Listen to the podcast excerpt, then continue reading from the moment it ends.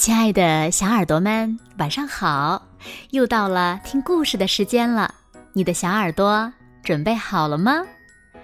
我是每天晚上为小朋友们讲故事的子墨姐姐。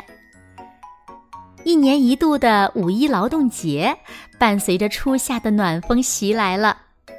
五一的小长假呀，对很多朋友来说呢，是备好行囊、诗和远方。但是劳动节的由来，我们可能呀并不真正的了解。那今天呢，就让我们一起感悟劳动节的初衷，乘坐时光机回到劳动节的历史岁月吧。一起来听今天的故事：五一劳动节的由来。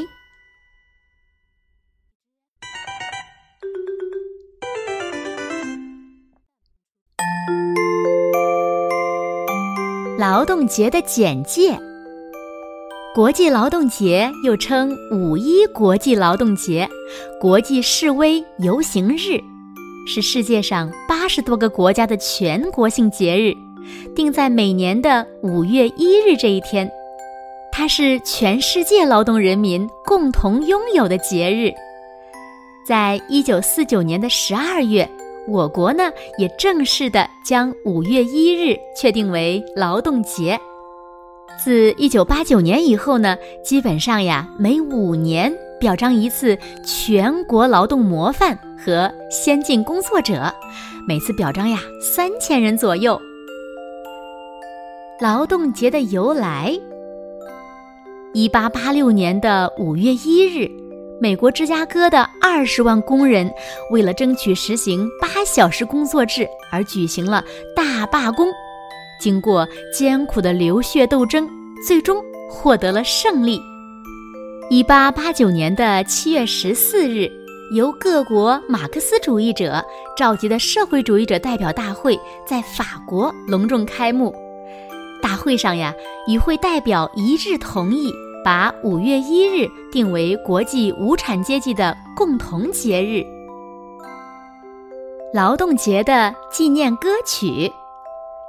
一九二一年五一前夕，在劳动补习学校里，工人们学唱五一纪念歌，其歌词是：“美哉自由，世界明星，吞无热血为他牺牲，要把强权制度一切扫除净。”记取五月一日之良辰，红旗飞舞，走光明路，各尽所能，各取所需，不分贫富贵贱，责任为互助。愿大家努力齐进取。这首雄壮有力的歌是由劳动实习学校的教员和北京大学的进步学生共同创编而成的。劳动节的各地活动，在俄罗斯，自国际上设立劳动节以来呢，俄罗斯一直重视这个特别的节日。五一这天，俄罗斯全国放假，并举行各种庆祝活动及群众性的活动、游行、集会、娱乐，一个都不少。在美国，劳动节虽然起源于美国。但美国政府呢，却将每年九月的第一个星期一规定为了劳动节。每逢九月的劳动节，全美国放假一天，各地的民众呢，一般都会举行游行、集会等各种庆祝活动，以示对劳工的尊重。在一些州呢，人们在游行之后还要举办野餐会，热闹的吃喝、唱歌、跳舞。入夜后呢，有的地方呀还会放焰火庆祝呢。在日本呢，劳动节逢黄金周，日本是一个节日比较多的国家。五月一日的前后节日就很多，如四月二十九的植树节，五月三日宪法纪念日，四日国民假日，五日儿童节。这些假日连起来，一般日本人呐至少有一周的休息时间，最长的甚至达十一天。劳动节的假期变化，首先我们来看看是七天假期。一九九九年的九月十八日，第一次修订了一九四九年十二月二十三日中国政务院发布的《全国年节及纪念日放假办法》，将每年春节、五一和国庆节法定节日加上调休，全国放假七天，形成了三个黄金周。后来呢是三天假期。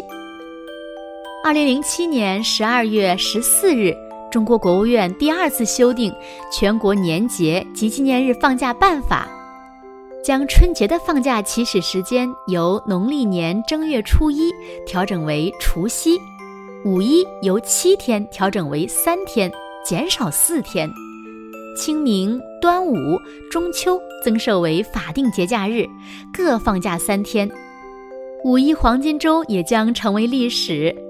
二零零八年起，五一黄金周变为五一三天小长假。后来呢是五天假期。二零一九年十一月二十一日，国务院办公厅关于二零二零年部分节假日安排的通知发布，二零二零年的五月一日至五日放假调休共五天，往后的近三年劳动节假期都为。五天，有的小朋友可能要问了：劳动节的创立有什么意义吗？国际劳动节的意义呀，就在于劳动者通过斗争，用顽强、英勇不屈的奋斗精神，争取到了自己的合法权益，是人类文明主义的历史性进步，这才是五一国际劳动节的精髓所在。所以呢，人们才这么重视劳动节。那小朋友们，你们知道五一小长假出行需要注意什么吗？明天呢就是五一了，人员流动呀肯定会增加，而且现在呢又处于特殊时期，很多地方的疫情呀还是挺严重的，所以呢我们一定要坚持呀，非必要不出行。如果出行的话呢，一定要做到安全有序的流动，在出发前呢，准备好个人的防护用品。包括口罩啦、免洗手消毒液啦、消毒湿巾等等等等。同时呢，大家出行前呀，务必关注下天气预报，可以随身携带一把伞，既遮阳又可以避雨。那最后呢，也祝小朋友们度过一个愉快的五一小长假。好啦，那今天就到这里了。小朋友们，你们的五一是怎么计划的呢？快快留言告诉子墨姐姐吧。好了，那今天就到这里了。